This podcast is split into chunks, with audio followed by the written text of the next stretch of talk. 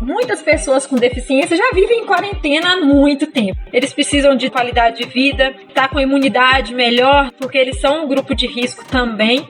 Meu nome é Sara Duarte, profissional de educação física, pós-graduada em esportes e atividades físicas inclusivas para pessoas com deficiência pela Universidade Federal de Juiz de Fora, UFJF. E o Movimentos, ele vem exatamente para atender aquelas pessoas que não são atletas e que precisam da atividade física, para a saúde física, para a saúde mental, para melhorar a sua autoestima, todas as pessoas, inclusive as pessoas sem deficiência. Eu sou Misael Conrado, presidente do Comitê Paralímpico Brasileiro, bicampeão mundial de futebol de 5. Instituto Claro. Cidadania.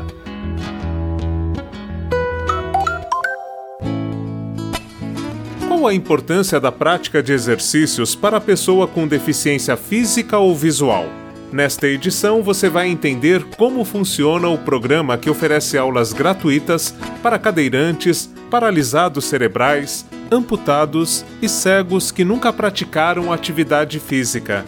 E vai ouvir também uma especialista no assunto. Para Sara Duarte, a atividade física para pessoas com deficiência deve começar com o apoio da família. O papel da família é conhecer o filho, conhecer aquela pessoa da família que tem a deficiência para saber quais são as limitações e aonde é o ponto certo de ser estimulado. A família inicialmente ela tem que procurar profissionais de saúde que possam dar para ela orientações necessárias sobre aquele tipo de deficiência, para a partir daí montar um programa, um projeto de vida para aquela pessoa. Então, se você conhece a deficiência, você tem muito mais chances de ajudar no desenvolvimento psicomotor daquele indivíduo. Eu vou é cuidar mais de mim.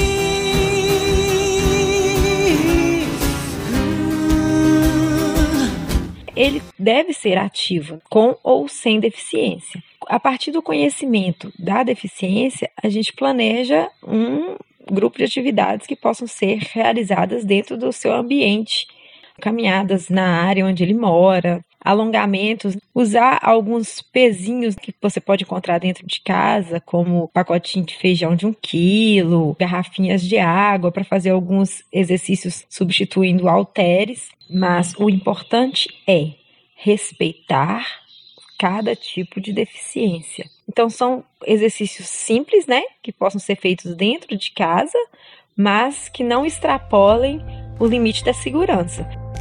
No quinto e penúltimo exercício, usaremos também um cabo de vassoura simples. Você ficará de pé, apoiando o cabo de vassoura ao lado oposto da execução Misael do movimento. Conrado reforça o caráter democrático da plataforma Movimente-se.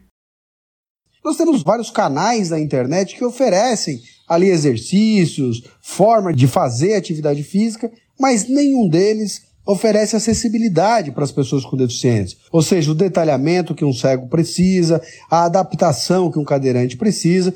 A ideia de ter uma plataforma democrática que possibilite que todas as pessoas com deficiência ou não possam ali é, se movimentar, possam fazer atividade física. Então, na verdade, tem por objetivo oportunizar as pessoas com deficiência a atividade física ainda que em suas casas. É uma aproximação que o Comitê Paralímpico faz das pessoas com deficiência como um todo da nossa sociedade. Sara Duarte explica o que é psicomotricidade e que a pessoa com deficiência pode atingir um bom desenvolvimento motor desde que tenha os estímulos necessários para isso.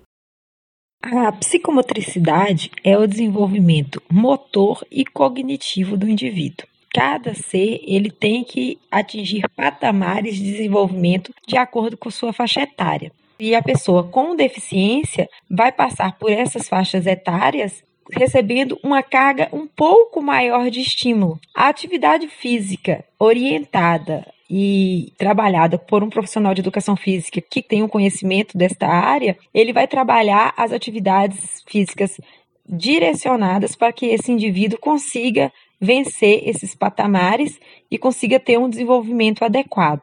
Lógico que sempre lembrando que cada ser ele é único e cada um tem a sua e aqueles que têm deficiência têm a sua individualidade que deverá ser respeitada.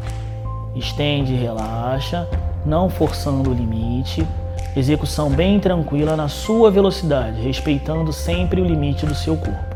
A ideia é de que as pessoas possam ir avançando ali na sua atividade. Então ela começa do básico, ou seja, realmente uma iniciação, e aí ela vai progredindo, né? Fase a fase, ela vai evoluindo as atividades. Isso tudo é feito considerando a expertise dos nossos profissionais do esporte, da pedagogia da atividade física, de modo que essas pessoas possam avançar dentro do programa e obter os benefícios que o programa pode oferecer.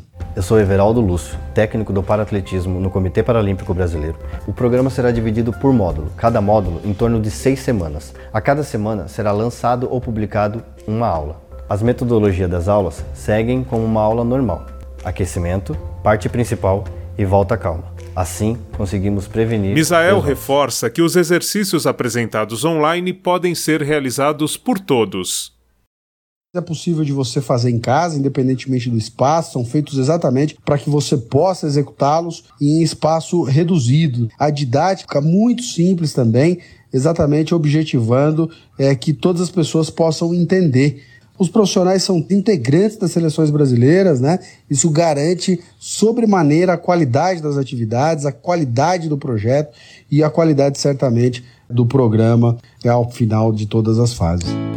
As aulas voltadas para pessoas com deficiência física ou visual contam também com versões com audiodescrição. Os vídeos estão disponíveis no endereço movimentoparalímpico.com.br. Este podcast contou com o apoio de produção do jornalista Marcos Aurélio de Carvalho, da rádio ONCB, Organização Nacional dos Cegos do Brasil, e com a produção de Daniel Greco. Eu sou Marcelo Abud para o canal de Cidadania do Instituto Claro.